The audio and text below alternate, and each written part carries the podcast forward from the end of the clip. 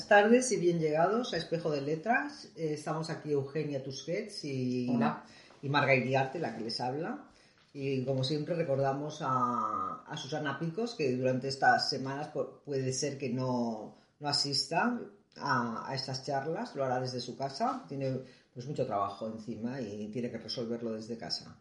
Pues este proyecto ya saben que es eh, de la Asociación Colegial de Escritores de Cataluña con el patrocinio de Cedro. Eugenia, esta semana eh, que hemos estado preparando y la semana anterior a la escritora de hoy, que es María de la O. Lejárraga, sí. Lejárraga, perdón, Lejárraga, pues la verdad es que me ha dejado un poco, un poco eh, intrigada la relación de esta mujer con la literatura. intrigada y deprimida, me imagino. Sí, un poquito deprimida también, sobre todo porque esta mujer tuvo una vida muy larga, vivió prácticamente hasta los 100, nació en 1874 en, en, San Millán de la Cogolla y murió en Buenos Aires en 1974, o sea, sí, 100, años. Creo que le costaba, le, le, faltaban seis meses. Pues esta mujer... Eh, Trataremos, si te parece, porque tú también la conoces a fondo, creo que una vez que estabais preparando un libro sí, yo, yo preparé, uno de los capítulos sobre ella, pero al final se decidió, por, cuestiones editoriales, se decidió que no, que aunque no, bueno, fue sustituida por otra. Una pena, porque claro, suena, es mucho más comercial el, nombre, el nombre de cualquier otra mujer eh, que el de la Lejárraga y precisamente es lo que intentaremos hoy tú y yo, es ponerla en el lugar que le corresponde, pobre mujer, ¿no? Sí, sí, sí. sí. Eh, pero realmente quizá no era muy comercial en su momento. A ver, ojalá el tiempo la, la convierta en, una, en un nombre tan conocido como otras. como otras ¿no? Porque realmente esta mujer representa, o sea, estaría ubicada en la generación del 98, no ha sido reconocida. Sí, no. Quizá para que nuestros oyentes eh, sepan ubicarla en el tiempo, podemos decir, eh, dar alguna nota biográfica de ella. Mira, el, libro de Rosa Montero, mm. eh, en el capítulo que tiene sobre ella, en el libro que hizo sobre las mujeres, el capítulo que tiene sobre ella empieza de una forma escalofriante, mm. el capítulo, pero lo explica todo solamente con el principio. La historia que os voy a contar es asombrosa y lo es no solo por la fascinante peripecia vital de la protagonista, sino también porque lo ignoramos todo sobre ella. Estoy hablando de María Lejárraga, esposa de Gregorio Martínez Sierra, uno de los dramaturgos españoles más famosos de principios del siglo, ¿vale? Eh, que fue llevado al cine, que llegó hasta Hollywood, eh, sus, eh, los argumentos de sus obras. mejor dicho, está firmada esta obra por él, porque en realidad la escribió María, como todas las demás obras del marido. Es un hecho comprobado. Entonces, a lo largo del capítulo, ella desarrolla por qué está tan segura de esto y, menciona a las tres mujeres que lo descubrieron, esto, que descubrieron que había sido, a pesar de que todo el mundo en su momento lo, sabía, lo sabían, los escenógrafos, los actores, los, todo el mundo que les rodeaba sabía que era ella la que escribía, eh, era como un secreto como un secreto, que la gente lo encontraba normal, que una mujer tuviera que hacer el trabajo y, lo firmara él. Pues no lo sé, es muy triste esto. Sí. Pero, pero eh, había, hubo tres mujeres feministas conocidas, que son Patricia O'Connor, Alda Blanco y Antonina Rodrigo, que las tres estudiaron el, fenómeno este. O sea, el porque esta mujer, no, no, ya entrado, en, incluso entrado en el siglo XX, no, no firmó ninguna de sus obras, ¿no? Sino que las firmó siempre el marido y se llevó todos los premios el marido. Bueno, los premios y los derechos de autor. Y los derechos de autor también. Exacto. Esta mujer murió prácticamente en la indigencia, también ayudada por sus amigos. Exactamente. cosas que, lo poco que eh, colaboraba en, el, en, la radio de Buenos Aires. Sí, sí, sí. Y alguna, alguna colaboración periodística, pero prácticamente vivió... en la indigencia que los amigos tenían que llamar al marido para decir, oye, por lo menos mándale algo. digo yo. Pues estás cobrándolo todo tú. Sí. Pues, ¿cómo empezó? Vamos a hablar un poquito de cuál son sus orígenes. Esta mujer nació en una familia que tenía ocho hermanos. El padre era médico rural y la madre era pues avanzada en una familia burguesa, avanzada en su momento porque creían mucho en la educación laica y en la educación un poco afrancesada. De hecho, ella, eh, María de Laón, no fue a la escuela hasta los 13 años. Su madre, ayudada de una profesora eh, de francés, educó a los ocho hijos. Entonces, bueno, rápidamente descolló. A los cuatro años María Lejárraga era capaz de leer perfectamente, fue una lectora empedernida, se le daban muy bien los idiomas y de hecho cuando ella empezó a estudiar en una delegación de la Asociación Libre de Enseñanza, que era para mujeres, pues empezó a dirigir sus pasos hacia el magisterio, estudió magisterio y se formó como profesora de idiomas. Hablaba correctamente el francés, bueno, el inglés, luego más adelante tomó clases también de ruso, el alemán lo leía bien. Era una mujer políglota, pero sobre todo era una mujer cultísima. Sí, yo me pregunto porque con esta educación bastante liberal, eh, e-, ella, sin embargo, aceptó tan, tan inmediatamente esta sumisión. Sí. Esta sumisión. Podíamos, podíamos empezar un poquito a hablar de la, de la incipiente relación que tuvo con el que luego fue su marido y quizás hay, eso creo que lo dice Antonina Rodrigo también, una, eh, un trauma, no trauma o una visión de que ella no podría firmar más los libros, porque sus libros o sus creaciones, porque eh, en su familia no fue, en el momento que publicó su primer libro, que fue cuentos, unos cuentos. Este es el único, el único libro con su nombre. Con su nombre. Entonces dio la casualidad que su amigo Gregorio, que entonces no estaban casados, Gregorio Martínez Sierra, eh, también publicó su primer libro. Y mientras que en la casa de Gregorio, con los amigos, se celebró muchísimo la publicación, en su casa no le dieron la menor importancia y ella se sintió, lógicamente, humillada. Y sobre todo teniendo en cuenta que sus padres, pues, eran avanzados o eran progresistas, pero no consideraban, porque en esa época ser literata era un menosprecio a las mujeres. Y entonces ella... ¿Pero tú crees que es esto? Yo no me lo Bueno, ella lo dice Ella, lo dice, pero es una excusa de mal pagador, ¿eh? Bueno, quizás. Eh, yo no me lo acabo de creer. Ella dijo en, uno de en Gregorio y yo, y en eh, que es su autobiografía, que yo creo que merece la pena leerlo, aparte de lo que has citado, de las que has citado, tanto Antonina Rodrigo como, Patricia O'Connor, porque grandes, son grandes estudiosas de su obra y van perfilando un poco ese personaje que sí que es muy misterioso. María Lejárraga se casa con, este, con Gregorio, con el que empieza una relación de afinidades intelectuales, que en principio él también escribe, pero evidentemente no escribe ni la mitad de bien que ella. Pero tienen esa afinidad intelectual, esa simpatía uno por el otro, teniendo en cuenta que ella le lleva siete años a él. Sí, ¿Se conocen? mayor. Sí, cuando él tiene 17 años y ella tiene creo casi 24. Y se casan en 1900. Pero a partir de ese momento, él que es un hombre que no tiene ni, la mitad de cultura que tiene ella, ni mucho menos, pero ella eh, señala en su diario que era un gran emprendedor y da gracias de haberlo conocido. Entonces llegan a un pacto, un pacto literario, que luego se vio cuando ella murió, que guardó todas las cartas, que esto fue así. El pacto es que escribiría todas las obras, más de 200 obras, que firmó como Gregorio Martínez Sierra y que escribió ella, 200 obras. Todas.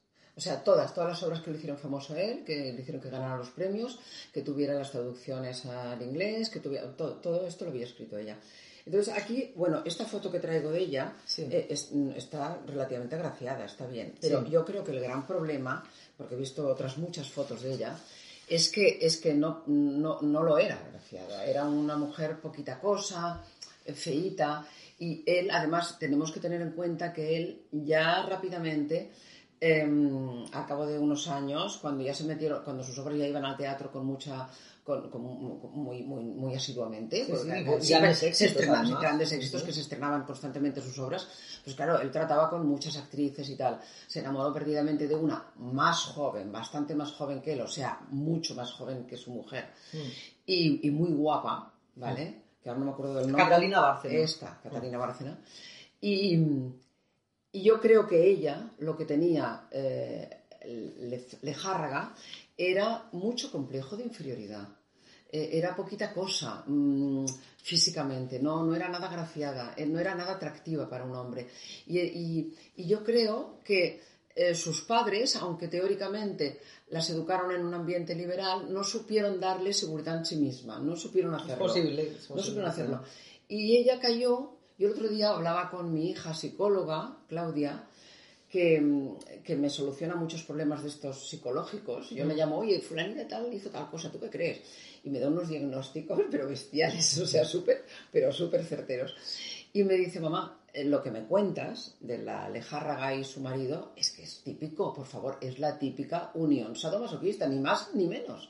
O sea, una unión sadomasoquista. Él es un sádico, ella una masoquista y y se complementan, se complementan. Ella necesita un hombre que la putee, dicho en plata, y, se encuentra en la persona ideal, porque realmente la trató mal. Sí, pero fíjate, es que lo que llama y choca, y lo que llama más la atención de María Lejárraga es que ella, eh, desde que se casa con su marido, con, este, con el Gregorio Martínez Sierra, y asume, parece, de, de, muy buen grado, eh, que la autoría, que su autoría pase totalmente oculta y que todos lo merece la vanagloria si lo lleve el marido. Pero sin embargo, ella no es la típica mujer sumisa, porque eh, hacia 1922, cuando mucho antes descubre que tiene una relación con Catalina Bárcena, pero en esa época descubre también que Catalina Bárcena está a punto de tener una hija que la tuvo de, de, su marido. De su marido.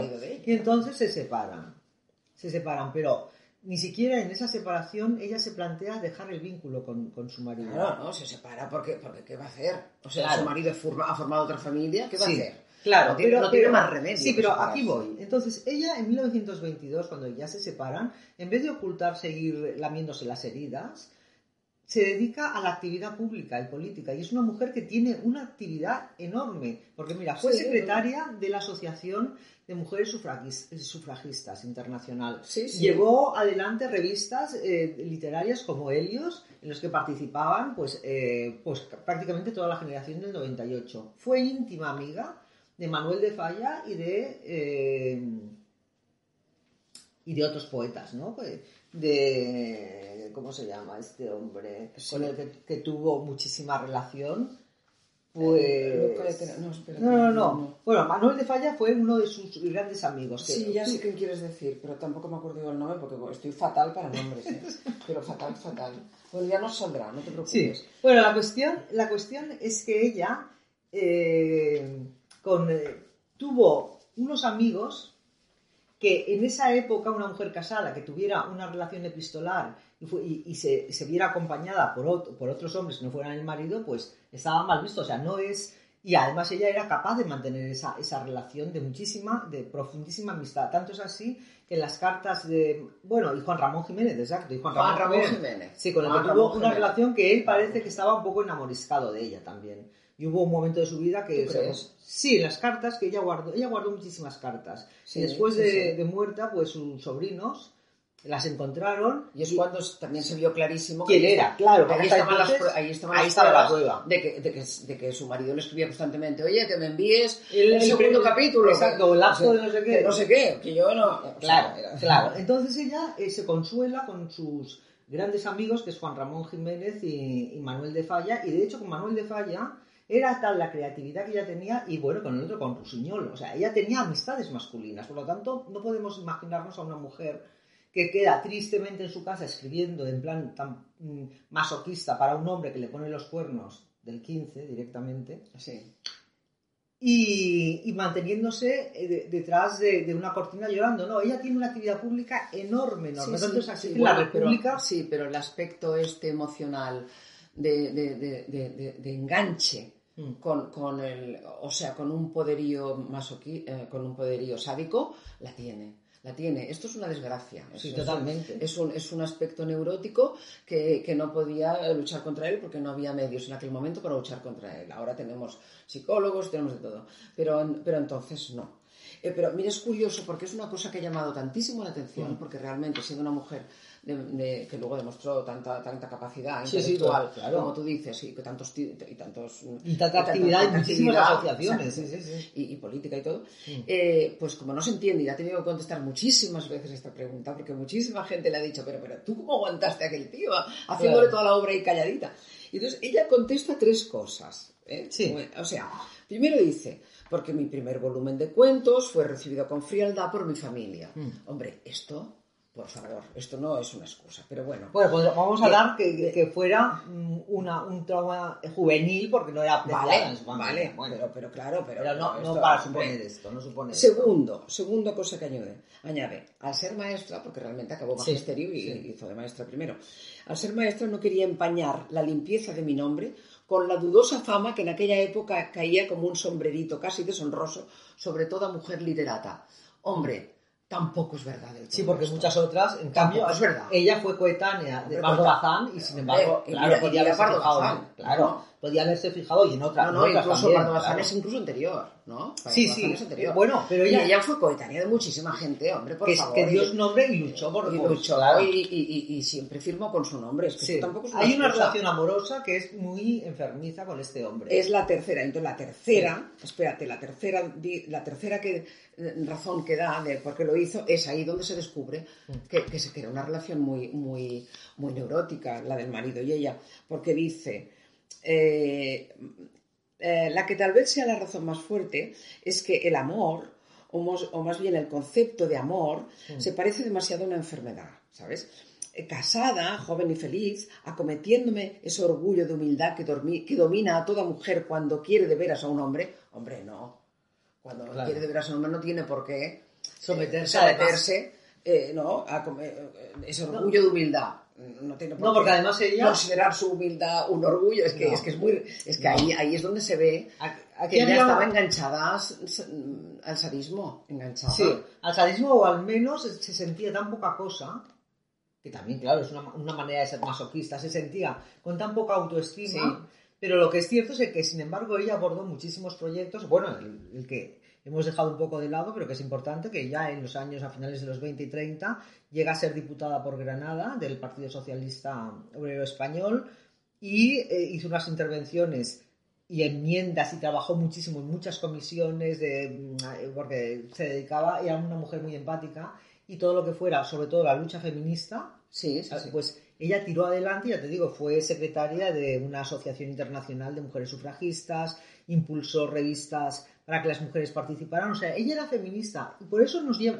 nos lleva a, esta, a esta visión un poco, eh, pues, a- que nos asombra que una persona que además redactaba discursos feministas, pero que los pronunciaba su marido, Ajá, ahí está. Claro. es el colmo. O que, sea, que- que escribió cinco textos feministas con la firma de su marido, sí, sí. Claro, aquí hay algo que yo creo que el señor Freud haría maravillas, ¿no? Escuchando todas sus, Sí, sí, pues, sí, sí. Pues sus penas de amor también, ¿eh? Porque cuando se entera, ella cuando se entera que su marido va a tener un hijo con Catal- Catalina Bárcena, tiene lógicamente, porque por mucho que ella defienda el respeto y la libertad de los demás, lógicamente eso es una puñalada emocional para esta mujer que lo adoraba, a, Sí, a Gregorio sí. Martínez sí. Sierra. Y cuentan que estando, creo que era en Niza, intentó, se, se echó en el mar, ella lo cuenta también en la biografía. Fue caminando hacia el mar, se metió ya dentro y había un señor que estaba por allí paseando y fue a, a- a decirle, pero señora, ¿qué hace usted que puede llevársela a las olas? Entonces ella dice, es que ya me di cuenta que no, y regresé a casa. O sea, tenía una depresión o una pena tan intensa que estaba dispuesta a morir, ¿no?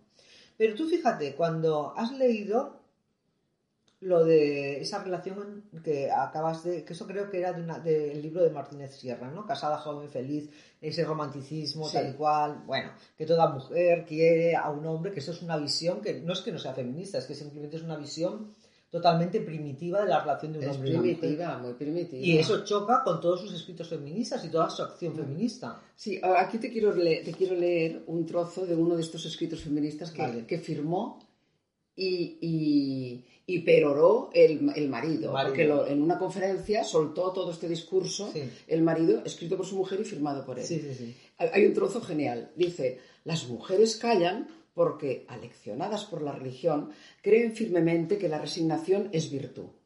Callan por medio de la violencia del hombre. Callan por costumbre de sumisión. Callan, en una palabra, porque en fuerza de siglos, bueno, a fuerza, aquí Ah, pone en, sí. pero bueno, es a fuerza de siglos de esclavitud, han llegado a tener alma de esclavas. ¿Qué jeta tiene el tío? Pero aquí hay una disociación. No sé si tu hija ya- le llamaría así a esto, Sí. pero ella por un lado escribe, Sí, sí. quizá ella muestra en la escritura aquello que no es capaz de hacer en la vida. Claro, vida. exactamente. Porque mira, tiene algunos de, su- exactamente, algunas de sus obras, lógicamente firmadas por Gregorio.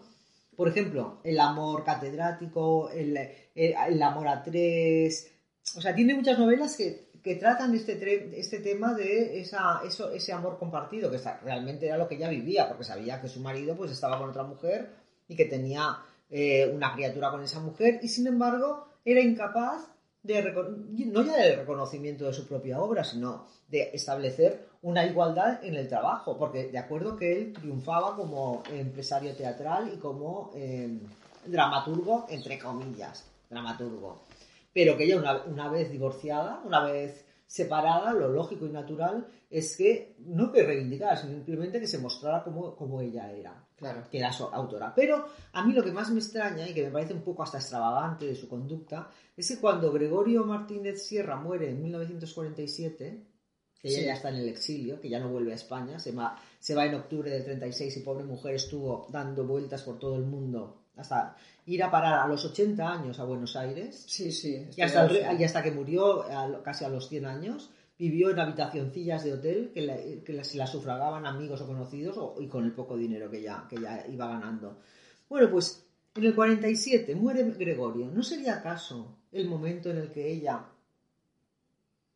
pudiera eh, reivindicarse como autora? Ya muerto el, muerto el, marido, el ex marido en este caso. Y sin embargo continúa. Y no solamente continúa eh, con, eh, con, continúa con los apellidos de él, porque sí, mm, toma su nombre, María, pero le añade Martínez Sierra y publica con, con ese, con ese nombre y apellidos. Entonces esto es realmente curioso.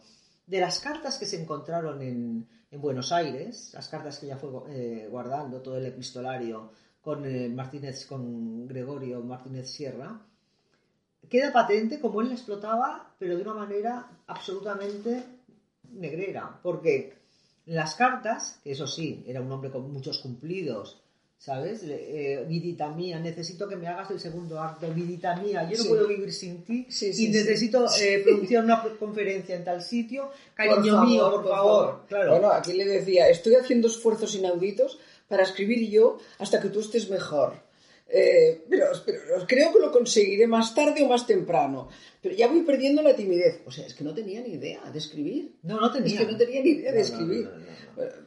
es que pienso que cuando escribo lo hago solamente para que lo leas tú. Y ya no sabía qué excusas darse a sí mismo para, para, para, que, para reconocer, por lo menos delante de ella, que, que, que, aquella situación era enfermiza. Totalmente. Era enfermiza. Pero fíjate a mí, o sea, si esta mujer no hubiera sido una defensora de los derechos de la mujer y hubiera luchado por ellos, porque, claro, le duró muy poco la, etapa en la, en, el que, en la que ella eh, fue diputada del Partido Socialista, pues como pasa siempre que hablábamos también de Simone Weil, las, las mujeres y los hombres que tienen una, una idea que son idealistas y que creen realmente en un objetivo ideológico y luego ven cómo se pervierte, porque los seres humanos somos así, pues ella se desilusionó después, durante la guerra civil, ya cuando está en el exilio deja la actividad política y se, se dedica porque es lo que le satisface a la escritura, a pesar de hasta el 47 pues estar atadísima.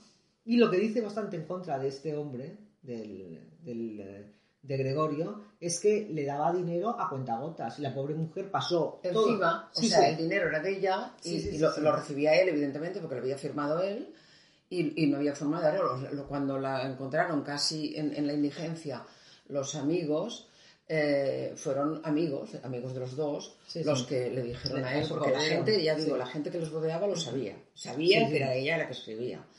Eh, y le dijeron, oye, por lo menos manda dinero a tu mujer, pero ¿qué haces, chaval? ¿no? Mm, y se lo enviaba con cuentagotas y le enviaba algo para sobrevivir, pero hombre, es el colmo. O sea, la situación, no, la verdad, la situación es penosísima. O sea, te entristece pensar que una mujer con esa capacidad que ella tenía, enorme capacidad, y, la resolución para todo, porque no es que fuera una mujer acobardada en la vida, ni muchísimo menos. No, pero claro, tenía este aspecto, un aspecto... Ese aspecto que estaba tan ligada a este hombre por alguna relación psicológica que no comprendemos ahora, ¿no? También, no, no, porque no solamente, a ver, es como lo que, lo que acabamos de decir, Eugenia, o sea, Claro que había mujeres escritoras que asumían y luchaban por, por, ser literatas a pesar de todos los prejuicios. No es que sea un juicio negativo que le pongamos a ella el que no hubiera luchado, pero sí que llama muchísimo la atención porque ella tiene un papel muy preponderante durante unos años en la vida política española y es capaz de, trabajar en pro de, del feminismo. Sin embargo, pero de una forma teórica siempre. Bueno, ella, por ejemplo, desde que era muy jovencita ya no quería ser madre. Y entonces, en, Gregorio y yo, que es el libro, luego daremos un poco de bibliografía para la gente que le interese, que yo creo que, que, merece la pena conocer a esta mujer. Eh, no tanto las obras firmadas, yo creo que los dos, eh, los dos diarios que escribió, el, el último, que fue publicado en 1953, que es Gregorio y yo, y que en España no se publicó hasta el año 2000, y el otro que es Paseos eh, por España, también, que es del año 52, pues da una, visión muy, muy acertada de lo que era ella, porque era una mujer muy, muy sensible, muy empática con, los que sufrían. Ella cuenta cuando era diputada de, por, eh, por Granada del Partido Socialista, que fueron a hacer un viaje por los pueblos de Castril y Huéscar, que están, son limítrofes de la, provincia de Granada, y se quedó horrorizada de ver la pobreza de la gente que vivía entonces en las cuevas, que toda aquella zona pues es de cuevas, ¿no?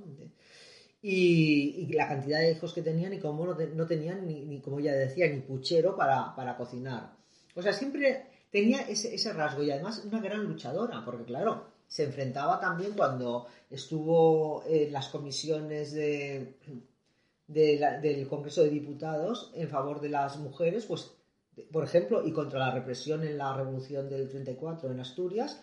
O sea, era valiente, era una mujer valiente. O sea, porque por eso no se entiende bien que ¿Qué, pasaba con Gregorio? Bueno, que tenía este aspecto.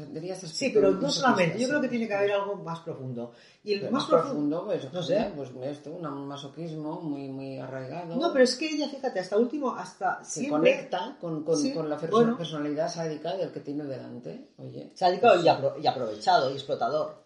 Y, ella decía, además, fíjate, otra de las cosas que más me llama la atención de ella eh, es que ella reivindica las obras, lo que ella escribe y él produce y representa en el teatro, que para Max Henry, la primera estrella de todas sus obras es, la Catalina, es Catalina Exacto, Escribía para el lucimiento del amante de su marido. exactamente. Pues ella decía que son los hijos. Decía, estos son nuestros hijos, porque siempre hablaba con esas metáforas con la, en relación a sus obras. Ella no quiso ser madre y, y las obras que publicaba era precisamente como una expresión de su maternidad, y así lo decía ella, son nuestros hijos.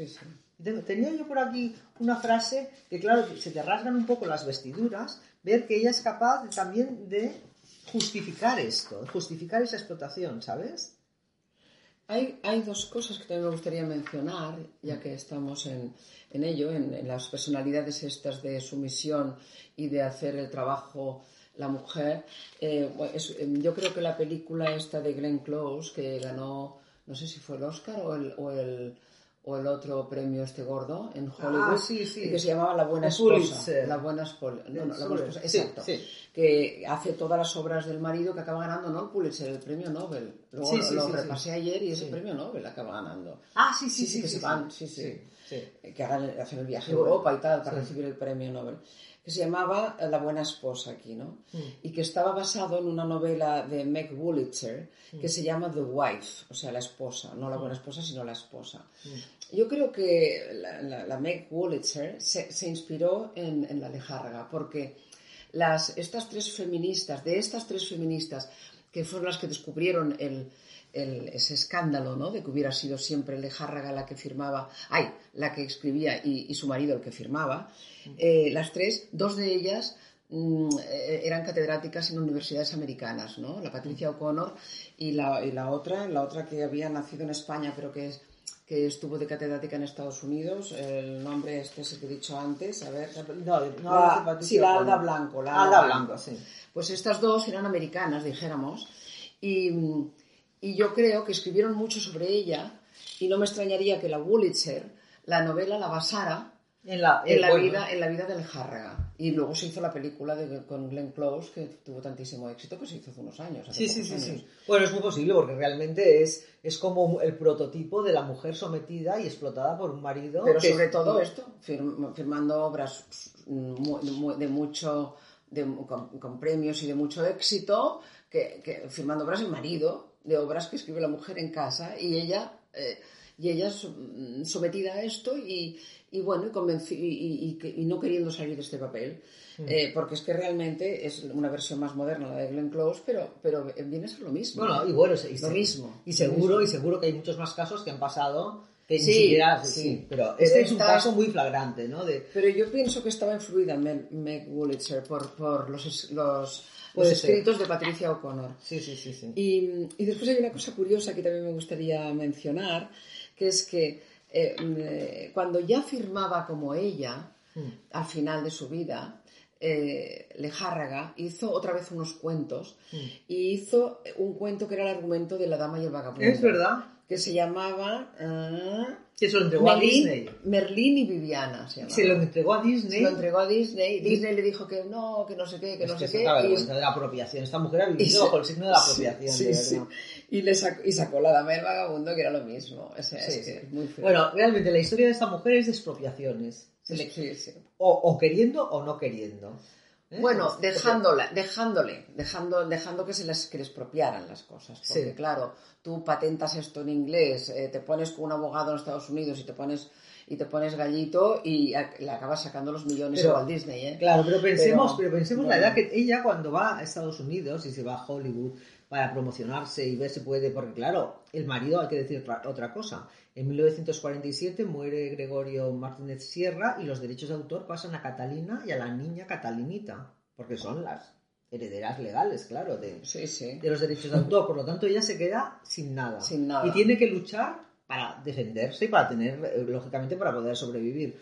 Y a los 70 años se marcha a Estados Unidos, se va a Hollywood y se entrevista con, bueno, entrega este cuento que dices, que después fue La Dama y el Vagabundo, y eh, al cabo de unas semanas, un mes o lo que fuera, pues le escriben diciendo que eh, Disney no acepta mm, manuscritos que no hayan sido eh, encargados, expresamente. Pero luego se lo han fusilado totalmente. Se lo han fusilado. Entonces, como tú bien dices, una mujer que apenas tenía para vivir, que vivía un poco gracias a los amigos y a algo de, sus sobrinos que podían ayudarla de vez en cuando, pues ¿cómo se va a meter en un litigio en Estados Unidos? Era imposible. Entonces vuelve, va, se va a México y cuando, y en México está poco porque no se siente ella, mm, no se siente bien o por lo que no sabemos el, qué, y acaba en Buenos Aires. Pero tú imagínate, llega a Buenos Aires casi a los 80 años, que ya es una edad en la que la gente está aposentada. Sí, sí. Y la pobrecilla. No, está para luchar. No está. Pero tiene que seguir luchando hasta prácticamente el día de su muerte, a los 99, casi a punto de cumplir 100 años. Y viviendo en hoteluchos, porque en realidad vivía en habitaciones de hotel, sin nada.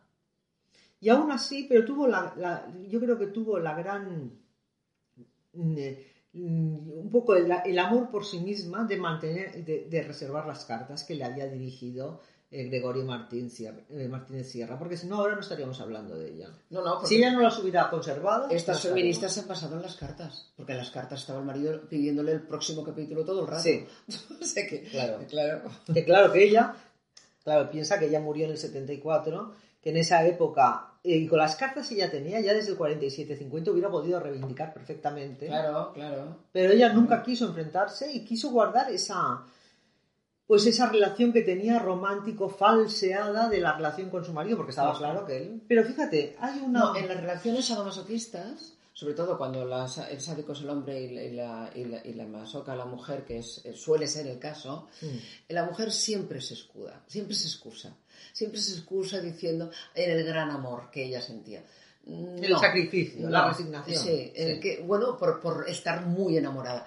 Y no suele ser cierto. Es realmente una cuestión tan neurótica, desgraciadamente complementaria el sadismo con el masoquismo, pero, pero tan neurótico, que, que, no, eso no es amor, ¿dónde vas a parar? No, claro que no es amor. pero, pero es la excusa, es la excusa siempre. Es una, bueno, es una fijación emocional, una adicción emocional. Es una adicción, es claro, pero el amor se entiende como algo recíproco entre dos personas. Y además el amor significa que tú quieres que la otra persona sea feliz y... Sí. Ah, mira, yo cuando, cuando estas dos semanas leía sobre ella el diario eh, de Gregorio y yo y todas sus opiniones, que ahora leeré también una, que también la, señala eh, Patricia O'Connor en una de sus obras teatrales, No le sirven las virtudes de su madre, que ella yo creo que ahí ella volcaba todo lo que pensaba y todo lo que sentía. Pero lo que, lo que creo de esta mujer es que en su relación amorosa con, con Gregorio, es un poco como la copla que canta Miguel Poveda, que me encanta, sin embargo te quiero. ¿Sabes? Sí, sí, que es eh, que tiene esa copla, esa frase que te quiero más que a mi vida, más que a la madre mía, y todo es sometiéndose al amor de ese que la deja por ahí tirada y que de vez en cuando la va a ver. Pues esa es la misma sensación, porque ella, cualquier carta que recibía de Gregorio era fiesta, por más que sabía que estaba viviendo una vida a todo trapo. Sí, pero una especie de, quererse convencer de que aquello es amor, porque, porque no es amor, esto es muy enfermo para ser amor. No, no, claro no, no, Mira, además fíjate tú, este hombre debió eh, pues de ganarse muy bien la vida con todas las obras que publicó. claro sí. Porque fíjate, la, una de las primeras tuvo muchísimo éxito, Canción de cuna. Canción de cuna tuvo, fue la que catapultó al marido, claro. Claro, al marido, porque primero hicieron una película en Hollywood, luego hicieron otra, creo que fue en Argentina. Después, en, en España, en 1994, Garci hizo una con José María de Lorrieta. O sea, pero todo esto, lógicamente, ya no vio un duro de nada. Un duro de, derechos de autor. Nada, nada. Y, bueno, voy a leer este de, su obra teatral de 1930, que ya estaban hacía al menos ocho años que no estaban juntos, no estaban juntos eh, viviendo, pero que tenían relación intensa. Ella, continuaba escribiéndoles. Porque el otro siempre empezaba las cartas. Algunas es que realmente se te abren las carnes. Eh, el epistolario que, se conserva, que por cierto la Universidad de Granada también está, ha, publicado, ha publicado parte del epistolario y, ha glosado muy bien la colaboración que tuvo con Manuel de Falla, porque también fue la libretista del Amor Brujo y del sombrero de tres ah, es verdad, es verdad. Sí, sí, bueno, es que había, había también varias operetas y varias zarzuelas. Sí, sí, o sea que ella tenía una actividad incesante. Sí, sí. Incesante. Bueno, pues el, la hora a la que me refiero es no le sirven las virtudes de su madre. Y dice, eh, refiriéndose a, uno de los personajes. Fue tu compañera y no fue tu igual. Pensó contigo, luchó contigo, trabajó contigo, afanó contigo, pero tú solo triunfaste. ¿Cuántas noches la he visto rendido, repasando tus notas, rendida, rendida, poniendo en orden tus papeles, rectificando tus errores, preparando el discurso en el que habrías de brillar, ¿Quién se ha retirado a la hora del triunfo para dejarte a ti toda la vanagloria? O sea, es que es ella. Por Dios. Entonces ella ahí saca todo lo que realmente siente. Las personas que la conocieron en sus últimos años en Buenos Aires, porque participaba en algún programa de, radio, de literatura, también eh, en, en, programas también de pues pedagógicos, de literarios para niños y tal, la recuerdo como una viejecita, bueno, pues como debía ser ella, educada, adorable, una mujer muy suave de forma, en, sus formas sociales, pero dicen que sí que parecía como la máscara que llevaba, porque dentro la tristeza de esta mujer, que no me extraña, esta mujer estuviera tristísima. Ah, ya, ya lo que me asombra es que viviera tantos años. Pues porque, porque con este problema encima, yo, yo me hubiera tirado por la ventana mucho más joven. bueno, yo creo que... pues sí, yo creo que, bueno, hemos hablado de María Lejárraga, vamos a, darles eh, un poco de bibliografía. Sí. Yo, bueno, yo quiero mencionar que como he sacado muchísima información del capítulo este de, Rosa Montero, pues, pues el libro, ¿cuál es, el libro? Es Historias de Mujeres, que es un libro que se ha reeditado mil veces, que de Rosa Montero, que está muy bien, y el capítulo dedicado a ella es, está condensadísimo todo lo que es importante de la vida de esta mujer, con lo cual yo le he sacado, mucho, he sacado ahí mucha información y otra poca le he sacado de Patricia O'Connor, pero bueno, tú, tú tienes más bibliografía. Bueno, yo la verdad es lo que he leído de ella y que me parece interesantísimo porque la sitúa, claro, su obra ya a mí me daba un poco de grima que llevara el nombre del marido. Y entonces pero he ido más a eh, su primera parte. sí, la, la, que publicó en, en, 1952 una mujer por caminos de España que ahí eh, pues recorre un poco su camino como política que fue sabes y con todas las actividades que hizo.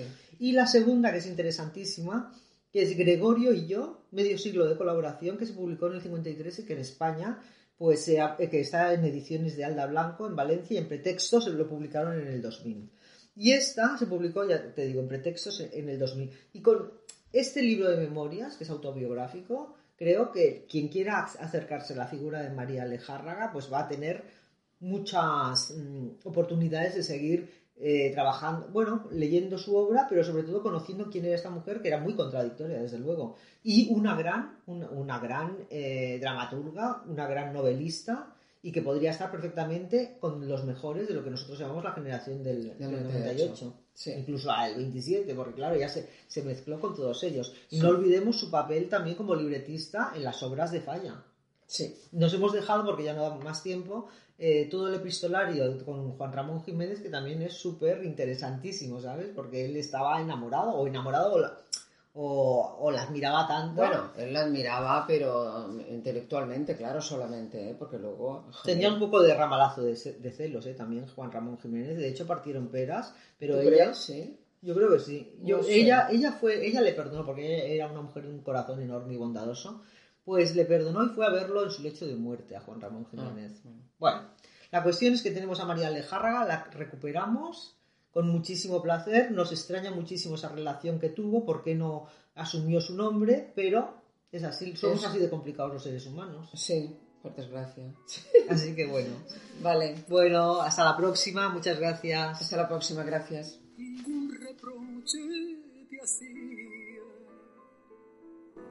Lo más que te preguntaba